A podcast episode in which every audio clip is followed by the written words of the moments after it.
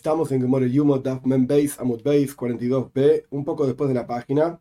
A partir de ahora, la línea empieza Veloy Isha, al final de la línea. A partir de ahora, la Gemore, en nombre de Ula, uno de los sabios, va a analizar una serie de versículos de Parshas Hukaf donde se habla de la vaca roja, en donde el análisis es muy interesante porque no es un análisis común en la Toira, porque cada versículo, básicamente, o cada sección de versículos, dice algo diferente del anterior. Entonces, en cada caso hay que ver a qué se refiere el versículo y esto es lo que Ula nos va a enseñar. Omar Ula dice Ula con la Parsha Kula, toda la sección entera de Parshas Jukas que habla, Parshas Jukas habla de diferentes temas, pero toda la sección que habla de la vaca roja, Mashma Moitzimiat Mashma, traducción literal, significado saca de significado, es decir, tenemos un versículo con un significado determinado, lo entendemos de una manera determinada, como vamos a analizar ampliamente y de repente viene un versículo siguiente que con palabras o expresiones similares debe ser entendido de otra manera. Entonces, mashma, el significado del segundo versículo, moitzimiad mashma, saca del significado de los versículos anteriores. Un mashma mimeilo. Y por el otro lado, otro sistema, el significado es automático. Es decir, el segundo versículo o los siguientes versículos en realidad tienen el mismo significado que los versículos anteriores. Y sin embargo las expresiones se repiten. ¿Para qué se va a repetir la expresión si ya lo entendimos de los versículos anteriores? Ok, tenemos los dos sistemas. Mashma, moitzimiat mashma, el segundo significado saca y cambia del primer significado, o mashma mimeilo, o el significado, a pesar de que las expresiones se repiten en el segundo versículo, es el mismo que el anterior. Y ahora, la Gemore, en nombre de Ula, va a analizar varias partes, toda la página que sigue, básicamente es este análisis también, de Parshas Jukas.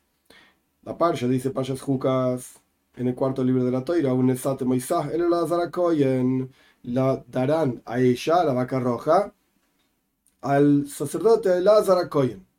En ese momento, en Parshas Jukas, Elazar era lo que se llama un Segna Koyen. Era el secretario del sumo sacerdote. El sumo sacerdote era su padre, Aaron Koyen. Elazar era el siguiente, por así decirlo. Entonces, la toira dice una ladra que hay que darle la vaca roja a Elazar, el sacerdote. Entonces, una interpreta así: Oisa le Elazar, le Esa vaca roja, que fue la primera que se hizo en el desierto, etc., esa hay que dársela a Elazar a Pero no generación tras generación. Es decir, la puede hacer otro Cohen en otra generación. Le Elazar y perdón, y no generación tras generación hay que dársela a Elazar, no es necesario. Y de hambre, hay quienes dicen, le godel, de hambre, le Hay quienes dicen, ¿a quién se la tenés que dar? La primera vaca había que dársela a Elazar. Y las siguientes, que dijimos que no es necesario dárselas a Elazar, ¿a quién se las damos? Hay quienes dicen, que generación tras generación debía ser hecha la vaca roja por el sumo sacerdote. Y hay quienes dicen que generación tras generación la podía hacer un Koyen común. Esto es lo primero que la Gemor plantea. Pish le lo mande amar le Tiene sentido la opinión que dice que generación tras generación la tiene que hacer un Koyen común. ¿Ok? Entonces esta opinión la aceptamos. Tiene sentido. La primera tenía que ser hecha por el Adar y las siguientes pues un coin común, porque la, la Toira no dice específicamente cuál es el coin nuevo, por así decir. La primera tenía que hacer la de Laza, pero de ahora en adelante no dice nada. Entonces, ok, un coin común. Esto tiene sentido. Esa opinión tiene sentido, que generación tras generación hacía un coin común. El le mandé a de coin God del pero la opinión que dice que generación tras generación. La primera era el Asa, que no era el sumo sacerdote, era su padre. Pero generación tras generación la tiene que hacer el sumo sacerdote de Minale. ¿De dónde sacó esto? Si no está escrito. Gomar Juka Juka Miyoma Kippurim. Punto.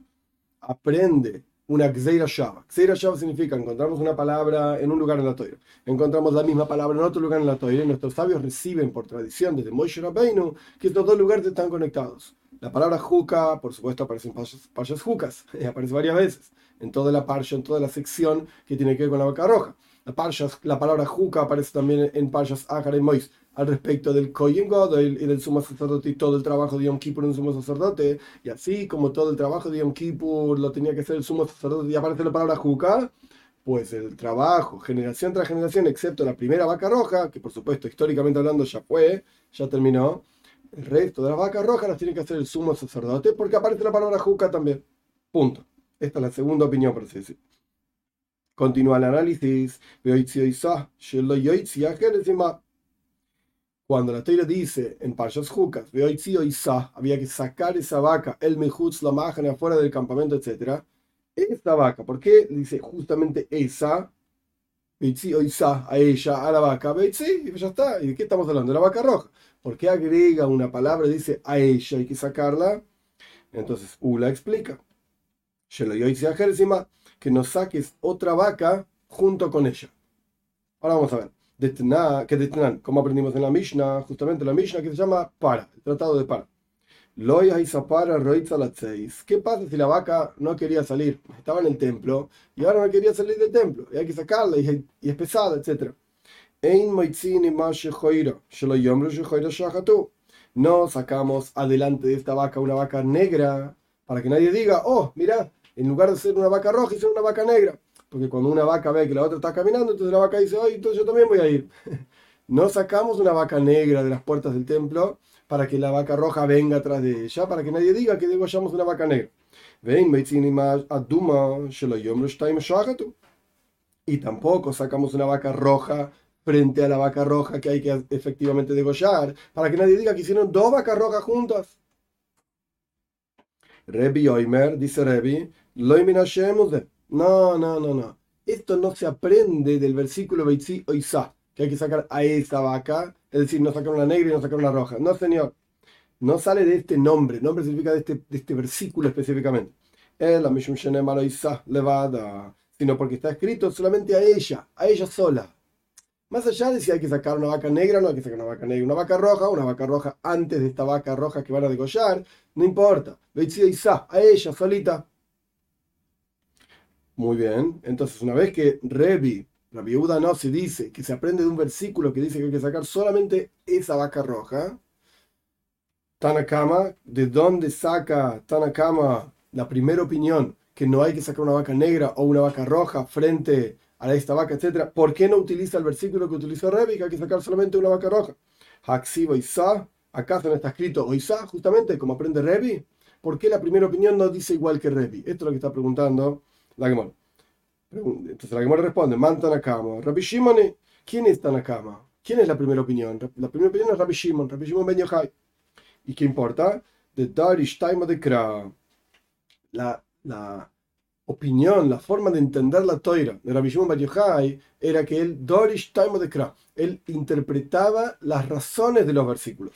Entonces, cuando él ve un versículo, él no nos dice simplemente, bueno, el versículo dice que no se puede sacar otra vaca y ya está. ¿Qué me importa? ¿Por qué? ¿Cuándo? ¿Dónde? No, no, no. Rabbi Shimon veía el versículo y en lugar de decirnos solamente, bueno, está escrito, decía, la razón por la cual está escrito es tal. ¿Cuál es la razón? Bueno, que no digan que degollaron una vaca negra, que no digan que degollaron dos vacas rojas. Entonces, Rabbi Shimon directamente dice, el dice la explicación del versículo. Revi dice el versículo, Rabbi Shimon dice la explicación del versículo. Muy bien. Entonces acá aparentemente no hay una discusión, están diciendo lo mismo. Rabbi Shimon lo dice de una manera, simplemente explicando la, razón del versículo, y Rabbi lo está diciendo de otra manera, diciéndonos el versículo. Pregunta la Gemora, automáticamente, si tenemos dos opiniones que están diciendo lo mismo, ¿cuál es la diferencia que hay entre una opinión y la otra? Y Kabeinayu, la diferencia que hay entre ellos es, si ahora pasamos a Men Gimel 43a, de Apik Hamor Ba'ada, que sacan un burro junto con la vaca. Sacan un burro con la vaca. Para la primera opinión está permitido, porque la razón del versículo, la razón del versículo es que no digan que degollamos dos vacas, rojas o que degollamos una vaca negra. Pero un burro, nadie se va a confundir. Todo el mundo sabe que un burro no se degüella, no es una ofrenda, no tiene nada que ver con el proceso de la vaca roja. Entonces, para Rabbi Shimon está permitido. Pero para Revi, no. Porque Revi dice que saca la vaca sola. ¿Qué me importa con qué? ¿Con un burro, con una persona, con lo que sea? No, solamente la vaca. Esta es la diferencia que hay entre Revi Shimon y Revi. Punto. Próximo punto en el análisis. Comienzo de Mem Gimel Amudale, 43a. La primera línea. Beshohata Isa. Hay que degollarla a ella. Obvio, ¿a quién no vas a degollar? Que no degüellen otra vaca junto con esta. Solamente esta se, se degüella. Una, una por vez. Próximo análisis, Lefana, frente a él. Aparentemente está hablando de Ladra Koyen, que hay que degollarlo frente a él. Y esto ya lo habíamos visto en las páginas anteriores. Le Rav, de acuerdo a la opinión de Rav que aparece en página 42a, Membeit Amudalev, yo le decía, Rav dice que el que degüella la vaca roja tiene que ser un Koyen. Entonces, ¿qué me viene a enseñar Lefanov, que es el Koyen que le va a degollar? El versículo no me viene a enseñar que no tiene que dejar de prestar atención de esa vaca. Ule Shmuel, y para Shmuel que efectivamente lo puede degollar una persona extraña que no es un Koyen, ese versículo Lefana frente a él me enseña que el, el, zar, el extraño, puede degollar la vaca y el hada tiene que estar mirando. Punto. Velokaj, y tiene que tomar el Velokaj el Azrakoyen, mitamah betzvoy, y tiene que tomar el Azrakoyen con, de, de, su sangre, con su dedo, esto es lo que dice el versículo. Lishmuel, le adure y le Para Shmuel esto te enseña que tienen que llevárselo a helada, tienen que llevarle la vaca a helada. Le Rab, habe miut achar miut, ven miut achar miut el Rab, koyen. Para Rab, acá hay otro sistema. Miut significa una reducción, que el versículo está especificando un caso puntual. Y esto viene a excluir todo el resto de los casos. Entonces, miut, akar miut, si la toira está dos veces excluyendo cosas, en realidad viene a agregar. Ein miut, akar miut, Exclusión tras exclusión es como menos por menos de más. Exclusión tras exclusión viene a agregar. ¿Qué viene a agregar? De afilu de hoy, que incluso un coin común puede tomar esta sangre para salpicarla, etc. Próximo análisis, la caja Ered, y va a tomar el koyen, un árbol, una madera de cedro y mirto o hisopo se le dice, y un pedazo de lana teñida de color rojo, le Shmuel de afilu koyen para Shmuel esto viene a enseñar que lo puede hacer incluso un Kohen común. Shmuel venía diciendo que puede degollar la vaca una persona común, que no es Kohen. Entonces ahora hay que volver a decir Kohen, por eso el versículo dice la caja Kohen. Entonces el Kohen va a tomar, es porque tiene que volver a decir que un Kohen lo tiene que hacer. Rav, pero para Rav, ¿qué Rav decía? Que es un Kohen el que tiene que degollar. Entonces, ¿para qué me vuelve a decir la palabra Kohen? Itztrich, la necesitas esta, esta expresión, que es el Kohen el que tiene que tomar la, madera de cedro, etc. Porque saca jamina kivan de la gufa de paraninu, kamash Podrías pensar que por cuanto este proceso de echar la madera de cedro y el, hisopo y la, lana tenida de rojo, etc. No es gufa de para, no es parte del cuerpo mismo de la vaca roja. Entonces no necesitaría koyen a pesar de que degollar necesita coin porque es parte del cuerpo de la vaca misma, pero este proceso no es parte del cuerpo, no necesita coin, Kamash Malan. Venía a aprender, la caja coin, el coin tiene que tomar y hacer este proceso. Continúa, continúa el análisis de otro versículo, y va a lavar sus ropas el Koyen. Entonces ahora tenemos de vuelta otro problema, tanto para Rab como para Shmuel. Vuelvo a decir Koyen, ya sabemos que era un Koyen para Shmuel porque volvió a hacer un coin. Antes de que una persona común y ahora tiene que seguir con un coin. Entonces el versículo saca de coin, pone al coin y ahora vuelve a repetir coin. Ya veníamos con un coin. ¿Para qué repite coin? Beki 1. Porque tiene que estar con sus ropas de coin. Y si no está con sus ropas de coin, a pesar de que es un coin, no vale, no sirve. Continúa la amor. El análisis. Betome a coin, betome a coin nada oref va a estar impuro el sacerdote hasta la noche. El que, que, que trabaja en el proceso de la vaca roja, él se impurifica. Esto es una de las cosas ilógicas de la vaca roja. Un proceso para purificar termina impurificando a quien trabaja en ese proceso. Purifica a quien recibe el agua con la ceniza, la vaca roja, pero impurifica a quien trabaja en el proceso. Entonces explica la Gemore, de vuelta, me toma ya el Koyen va a estar impuro hasta la noche, hasta la tarde. Koyen beki le doirois es decir, que generación tras generación tiene que estar el Koyen, este vestido con sus ropas de Koyen para hacer efectivamente el proceso de la vaca roja. O sea, no solamente la primera vaca roja, el sacerdote que trabajaba tenía que hacerlo con las ropas de Koyen, sino que generación tras generación, el sacerdote que trabaja en la vaca roja tiene que hacerlo con sus ropas de Koyen. Muy bien. La que analiza. Ok, tiene sentido para la, opinión que dice, lo vimos en la página anterior, que generación tras generación tenía que hacerlo un podía hacer la vaca roja un coy en común. La primera tenía que hacerla el Azar, pero la generación tras generación la podía hacer un coy en común. Esto cierra. Está bien que generación tras generación el coin tiene que estar vestido con su ropa de coin. Le mandé Amalet de Coin Godel, pero de acuerdo a la opinión que dice que generación tras generación, la primera vaca roja la podía hacer el la generación tras generación la podía hacer, la tenía que hacer un Coin Godel, el sumo sacerdote, hasta Coin Godel Ahora bien, necesitamos que le haga el Coin Godel, el sumo sacerdote. ¿Qué es lo que distingue al sumo sacerdote de los demás? Sus ropas. uno me vaya. ¿Acaso vamos a preguntarnos si puede hacerlo sin sus ropas? Si vos requerís un coin común, ok, decís que tiene que poner las ropas. Pero si vos requerís el sumo sacerdote, obvio que tiene que tener las ropas puestas. Si no, ¿qué lo distingue del resto de los sacerdotes? Entonces, ¿para qué necesitas el versículo según esa opinión? Que diga de coin de vuelta. Responderá muere Ein. Sí, momento. La, la, toira tiene que escribir que tiene que estar con las ropas de coin, aunque estemos hablando del sumo sacerdote. ¿Por qué? Milso de Asia, Bekalva Hoimer, Torah, Bekosav Lakra. Esta es otra regla muy interesante que aparece en muchos lugares en la muere en el Talmud. Una cuestión que uno podría aprender con un Kalva Hoimer, es decir, de vuelta, si estamos hablando de que lo tiene que hacer el sumo sacerdote, obvio que lo tiene que hacer con sus ropas, esto se llama Kalva Hoimer.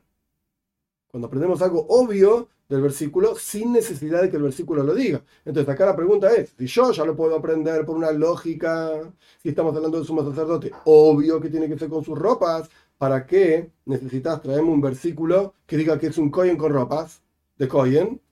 Responde la Gemora de vuelta. Una cuestión que uno podría aprender de este tipo de lógica, Torah la Toira se, se esfuerza y la escribe igual. La escribe igual. Es una, una clásica regla en la Toira. Punto. Próximo análisis. Y va a recoger una, un hombre puro la ceniza de la vaca, obviamente después de que se quemó, etc., y la colocará, etc. Esto es lo que dice el versículo. ¿Qué viene a enseñarte el versículo? Ish, la palabra ish. ¿Quién va a recoger? ¿Un animal? Obvio que va a ser una persona. Entonces, ¿por qué dice Beosab Ishtoir? Le va, a recoger, le va a recoger un hombre puro. ¿De qué está hablando? Ish le Sazar. La palabra ish viene a permitir que una persona que no es kohen, un zar, un extraño, recoja la ceniza. Tohoir, que tiene que estar puro, le viene a permitir que lo haga una mujer también. Vehiniach, y que lo va a colocar, ¿para qué? lo van a poner en algún lado, se le va a quedar de sus manos, en algún lado lo tiene que poner. Esto está hablando de una persona que tiene comprensión, inteligencia, como para colocar en un lugar o en otro lugar. Y esto excluye un Jerez, que en general es una persona que era sordomuda, y antiguamente los sordomudos estaban destinados a la ignorancia total, no había cómo, cómo enseñarles nada. Entonces, los sordomudos, shoite significa una persona retrasada, mentalmente hablando, y un niño que no tiene suficiente inteligencia como para decirle pone esto acá y lo pone ahí, sino que es un niño, va y viene y hace cualquier cosa. Muy bien. Por eso la toira tiene que ser estricta, por así decirlo, y decir, niña y los tiene que colocar alguien que tenga inteligencia para colocarlo. Muy bien. aprendimos allá. Akol Ksherin Kadesh. Todos son, esto está en la, en la Mishnah. En para, todos son Ksherin, todos son adecuados para santificar. Le Kadesh significa poner la ceniza junto con el agua viva, sea lo que fuera que quiere decir. Lo pueden hacer todos. Koil. Hutz, excepto Jereshoite Bekotn. Un sordo mudo en la antigüedad de vuelta, que eran gente que no tenía inteligencia en absoluto, pobre gente, estaba destinada a la ignorancia total. Eh, Shoite, un tonto, y Kat, un tonto significa una persona retrasada, en este caso, y, y Katan, un niño. Esto es lo que dice la primera opinión, Tanakam. Rabbi Yehuda Machshir Bekotten, Beisha. Rabbi Yehuda permite que le cade, es decir, mezclar la ceniza con el agua, lo haga Rabbi Machshir lo haga, lo haga un niño y, e invalida una mujer y un andrógeno. Andrógeno significa que tenía los dos tipos de genitales. Que ahí no se sabe si es un hombre, es una mujer, es un Safek Isha. Entonces, si Rabbi Yehuda invalida que esto lo haga una mujer, entonces andróginos, que es posiblemente una mujer, puede ser que sea un hombre, pero es posiblemente una mujer también, entonces es inválido. Maitaima de Rabbanan, Rabbanan significa la primera opinión. ¿Cuál es la lógica de Rabbanan? Dixit, porque está escrito, me afar Tomarán para el impuro de la ceniza del quemado del hatas. Hatas significa literalmente eh, una, ofrenda de pecado, un pecado, pero en este caso se refiere a la vaca roja, se llama hatas también. Entonces, estamos tratando de analizar Rabbanan y Rabbi Yehuda. Que Rabbanan autorizan que lo haga una mujer, lo único que invalidan son Jere Shoite Bekotten, un sordomudo, un tonto, un retrasado y un niño, pero Rabbi Yehuda autoriza al niño y quita a la mujer. para Rabbanan está bien la mujer. ¿Cuál es la lógica de Rabbanan? Tomarán para el impuro de la ceniza o del polvo de la, del quemado de esta vaca roja. de aquellos que son inválidos para recoger, por cuanto la toira dice velokhu, meafar, etc. Entonces, evidentemente están para santificar la ceniza, tenés que tomar la ceniza, tomar el agua y mezclarlos. Eso se llama kiddush, santificar. Pero para eso tenés que recoger la ceniza. Entonces, Rabbanan opinan que aquellos que son posul, inválidos para recoger las cenizas, son inválidos también para hacer kiddush para santificar la ceniza con agua. Y aquellos que están permitidos para recoger la ceniza, están permitidos también para santificar el agua. Entonces volvemos, por eso la Gemora está mezclando estas dos ideas, porque Rabbanan opinan que a Seifa y Kiddush, recoger las cenizas y santificar las cenizas con el agua, básicamente son la misma cuestión los que están autorizados a hacer esto están autorizados a hacer lo otro, los que están inválidos para hacer esto están inválidos para el otro también. Ve Rabbi Yehuda. ¿Y Rabbi Yehuda qué opina? Porque es extraño. La, la enseñanza anterior que dice Beosaf Ishtoir, que recogerá un hombre puro, dijimos que la palabra Ish viene a indicarte que lo puede hacer un extraño. Toir viene a indicarte que lo puede hacer una mujer. Veiniach y colocará viene a indicarte que no lo puede hacer un niño. Entonces, para Rabbanan, cuando hablamos de Kiddush, estamos en la misma. Lo puede hacer una mujer, no lo puede hacer un niño, pero Rabbi Yehuda dice que lo, el Kiddush lo puede hacer un niño y no lo puede hacer una mujer. Entonces, ¿cuál es la lógica de Rabbi Yehuda?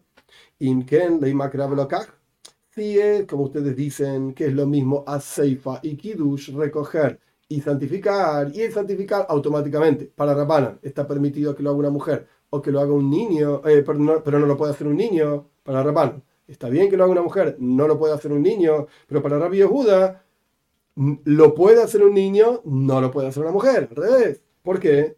Porque si es como ustedes dicen, dice Rabbi Yehuda, que el versículo diga y tomará, en singular, velokaj, él tomará. Mai velokhu, ¿por qué dice tomarán en plural, tomarán?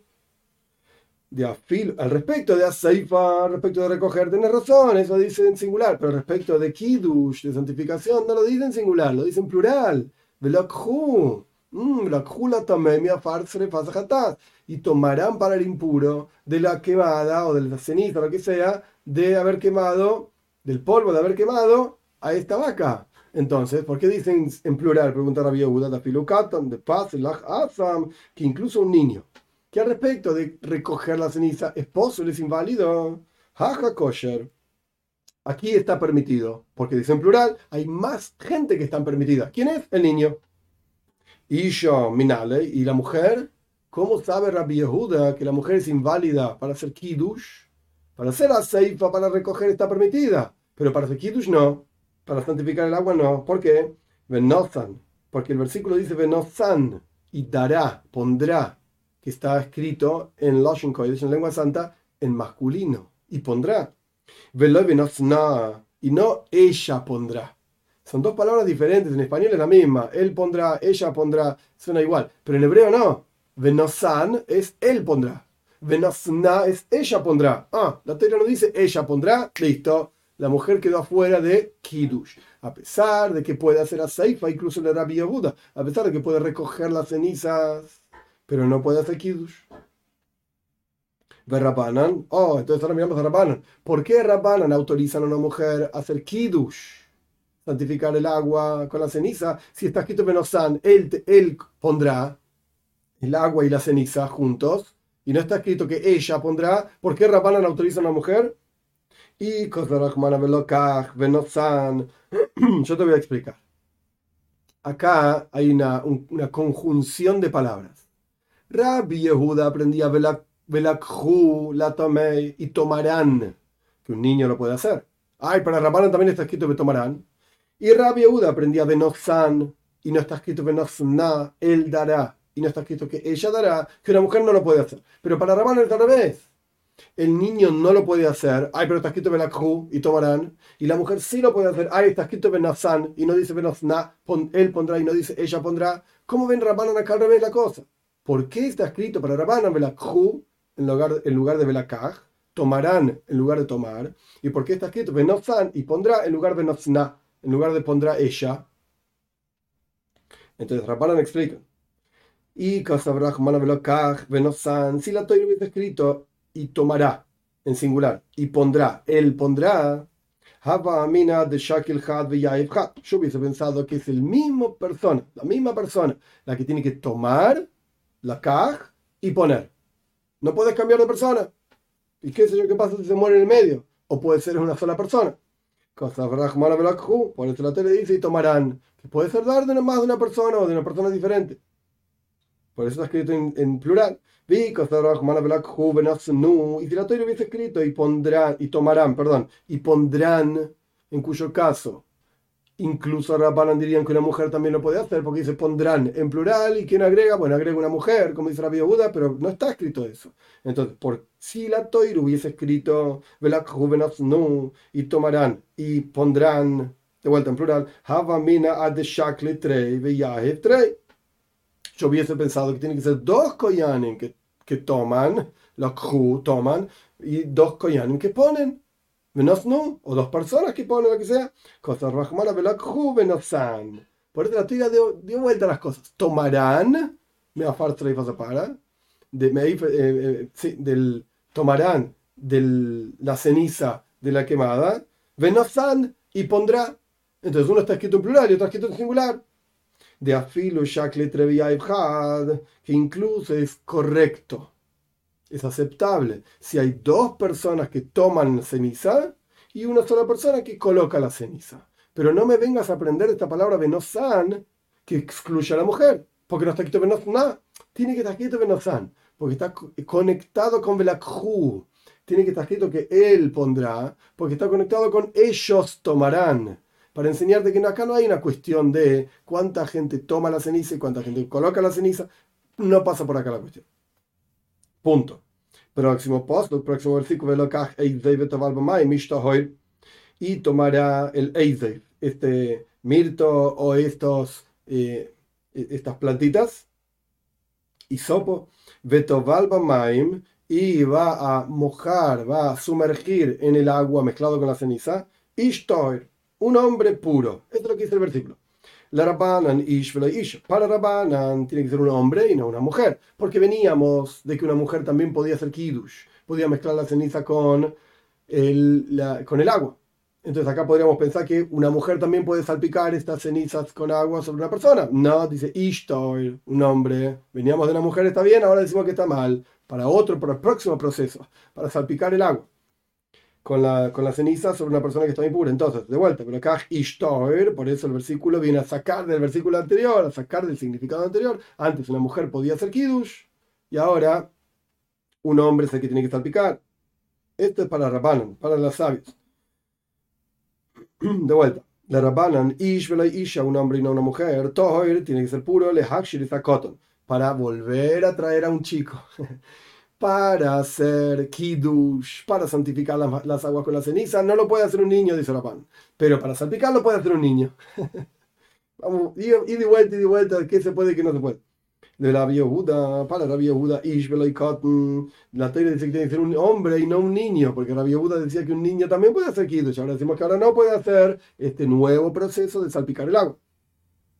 Ishbel y Cotton, para la Buda tiene que ser un hombre y no un niño. Taher le Isha tiene que estar puro para volver a poner a la mujer adentro.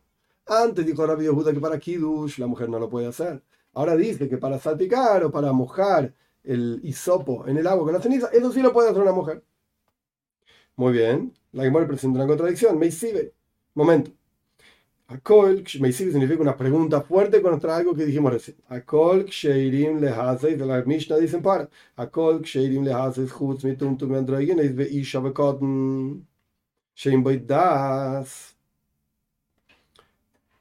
todos son adecuados. Cualquier persona puede salpicar el agua con las cenizas sobre, una, sobre un impuro, excepto un tum tum. Tum tum significa una persona que tiene ambos genitales cubiertos. No sabemos si es hombre o mujer, porque no sabemos qué es. No se le ve. Androgynois significa que tiene los dos tipos de genitales, que no sabemos si es hombre o mujer tampoco. Veisha y una mujer y un niño que no tiene inteligencia no son adecuados para eh, salpicar. Y un más, ¿eh?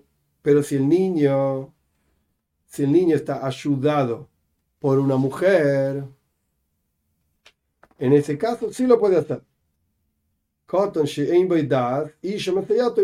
Un niño que algo de inteligencia tiene. Hay otra versión de la que dice que no tiene inteligencia. Sea como fuera, un niño solo no puede salpicar las aguas. Pero si una mujer lo está ayudando, entonces ahí, sí puede salpicar las aguas. Entonces, ¿qué vemos de acá? Rabbi Yehuda decía que una mujer puede salpicar las aguas y que un niño no puede salpicar las aguas. Y la Mishnah dice claramente que es al revés. Una mujer no puede salpicar las aguas y un niño tampoco, solamente si una mujer lo ayuda. Entonces, ¿acaso Rabbi Yehuda está discutiendo con esta Mishnah? Continúa la Gemora en Mem Gimel Amud Beis 43b, Veloy Polik Rabbi Yehuda. Y no encontramos que con esa Mishnah Rabbi Yehuda discuta. Entonces, aparentemente Rabbi Yehuda está de acuerdo con esa Mishnah y nosotros acabamos de hacer todo un análisis explicando que Rabbi Yehuda no estaría de acuerdo con esa Mishnah. Porque de vuelta, para Rabbi Yehuda, cuando la Torah dice Ish, no puede ser un niño. Y cuando la Torah dice Tor, puede ser una mujer. Pero la Mishnah dice claramente, ni niño ni mujer pueden salpicar las aguas. Excepto que es un niño que, ayuda, que es ayudado por una mujer, pero no lo pueden hacer solos. Y de vuelta, 43b, no encontramos que Rabbi Yehuda discuta con esto. O Valle, entonces Valle explica así. Y van de amar mar. Mashma moitzimiad mashma, mashma memeilo palig. Por cuánto estamos estudiando, como dijo Ula al comienzo de la clase de hoy, por así decir. Men 43b que existe este concepto de que hay mashma moitzimiat mashma, que un versículo saca del, significado del versículo anterior. El significado del segundo versículo te cambia del significado del versículo anterior. Y existe también esta idea de mashma mimeila, que el siguiente versículo repite una expresión a pesar de que ya se entendía del versículo anterior. Eh, por cuanto es así, Pali, con seguridad que Rabbi Yehuda discute con esa Mishnah. Simplemente, a pesar de que no está escrito en la Mishnah, que Rabbi Yehuda discute por cómo vemos que los versículos van cambiando para atrás, para adelante, para atrás, para adelante, con seguridad en este cambio de versículo que la Toira repite la palabra Ish y la palabra Toir, que eran innecesarias, que para Rabbi Yehuda Ish viene a excluir un niño y para Rabbi Yehuda Toir viene a incluir una mujer, a pesar de que en los versículos anteriores era al revés estaba incluido el niño y excluida la mujer, por cuanto la toira va así, para ir y vuelta y de vuelta, para atrás y para adelante, en esta parsha, seguro que Rabbi Yehuda discute con nuestra Mishnah. Próximo análisis, la tome y va a salpicar de las aguas con la ceniza el puro sobre el impuro. mi tome. ¿Por qué me tiene que decir que es puro? Porque evidentemente era impuro. ¿Y ahora es, y ahora es puro? Esto te enseña que una persona que es Tvul ¿qué significa Tvul Que fue a la mikve, estuvo impuro, con algún tipo de impureza, no importa los detalles. Fue a la mikve, al baño ritual, para purificarse y tiene que esperar a Aref Shemesh, tiene que esperar que se ponga el sol para estar puro. Pero está en un estado de pureza dependiente del horario, por así decir. Simplemente hay que esperar que se ponga el sol, que termine el día y va a estar puro. Entonces, esa persona se llama Tebul que fue ese día a la mikve, al baño ritual, y está esperando que se purifique. Esa persona es kosher, está adecuada, apropiada para hacer el proceso de la vaca roja.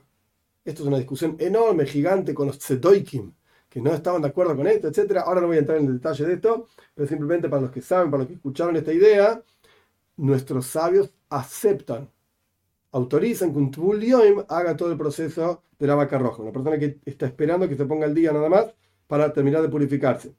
¿De dónde se aprende? De que la toira especifica que tiene que ser toir, tiene que ser puro. ¿Por qué? Porque en realidad no es 100% puro. Estaba impuro y se purificó, pero todavía no se puso el sol. Oh, Marabasi, dice Rabasi. Cuando Rabbi Yochanan y Reish Lakish estudiaban todas las leyes de Paraduma y los versículos y cómo se entiende cada versículo, etc., no sacaban ningún tipo de conclusión. No, no había conclusiones, excepto como, es una expresión nada más. Es como quien está sacando un zorro, mi carba, de un. Es como lo que saca un zorro de un campo que está arado. No hay nada, no, tiene nada para comer, no hay ovejas, no, hay nada. Entonces, de la misma manera, cuando Rabbi Yohanan y Resh Lakish discutían sobre este tema, nunca llegaban a una conclusión, porque de vuelta, Mashma, Mashma, este versículo dice de una manera, el otro versículo dice de otra manera. No podés leer la parcha, digamos, cronológica, toda directa, porque constantemente tenés que estar cambiando el significado de las cosas hambre sino que Rabbi Yochanan y Reish Lakish también estaban de acuerdo con Ula, que es el que empezó toda esta cuestión, de que el segundo versículo saca del significado del primer versículo, o el segundo versículo repite un significado del primer versículo y es automático para que está escrito, etc. Tana y Tana de Rabbi Yochanan enseña el Tana frente a Rabbi Yochanan Tana significa en este caso una persona que sabía braizas de memoria y repetía. Entonces Rabbi Yohanan decía, bueno, dale, empieza a hablar. Y de, tanto en tanto el, rabino, en este caso Rabbi Yohanan, lo paraba y decía, no, eso está bien, eso está mal, significa esto, aquello. Entonces, Tana y Tana cambia de Rabbi Yohanan. Había un Tana enseñando frente a Rabbi Yohanan, repitiendo braizas. Y decía así,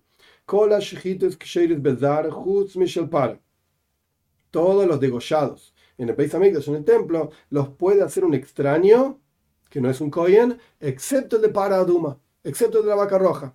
Esta es la opinión de Rab. En realidad, Shmuel no está de acuerdo con esto, pero esta es la opinión de Rab. Omar le Rabbi Yohanan, cuando Rabbi Yohanan escuchó al Tana diciendo esto, le dijo, Puktan le para, tómatela, andate de acá, enseñá afuera. Estaban en la casa de estudios y estaba el rabino ahí hablando. Y Rabbi Yohanan lo paró, le dijo, para, andate afuera a hablar. Acá estás diciendo cualquier tontería. Loimatzinu Shita Bezar Psula. Rabbi Yohanan dice: No encontramos en ningún lugar que degollar en el Beis Hamikdash, en el templo, si lo hace un extraño, esté inválido. No encontramos esto.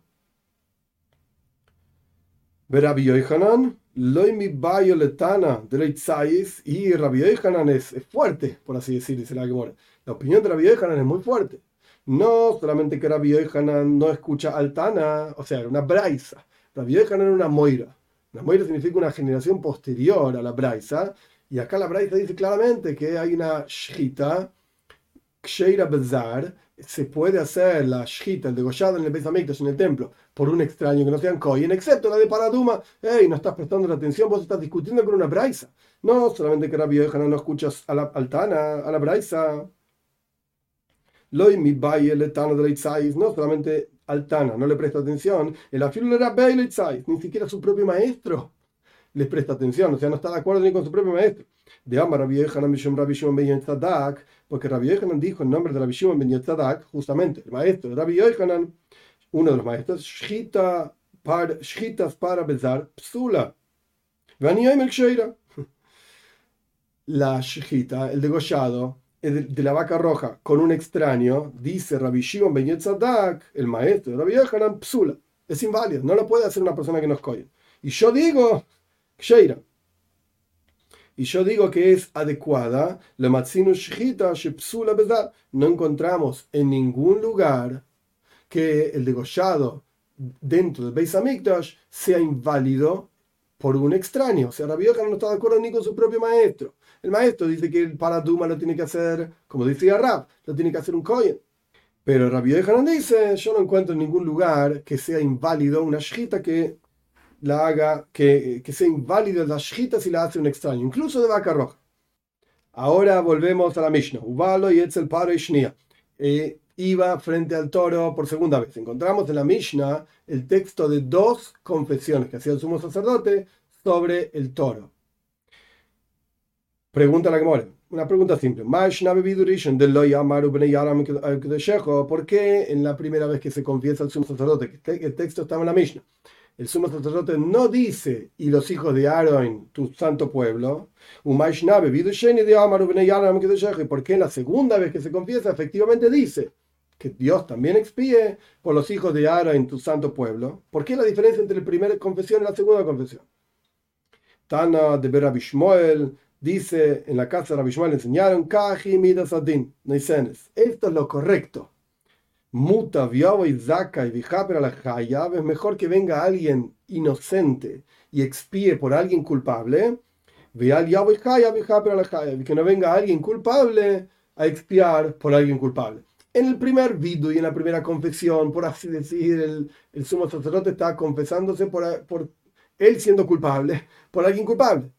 Entonces no corresponde hacerlo. Pero en la segunda confesión, que ya avanzó el proceso de Yom Kippur, acá estamos hablando de alguien inocente, el sumo sacerdote, expiando por alguien culpable. Con esto terminamos la Mishnah, estamos en la mitad casi de Mem Gimel Amud Beis 43.3, 43b, perdón, y Dios mediante seguimos la clase siguiente.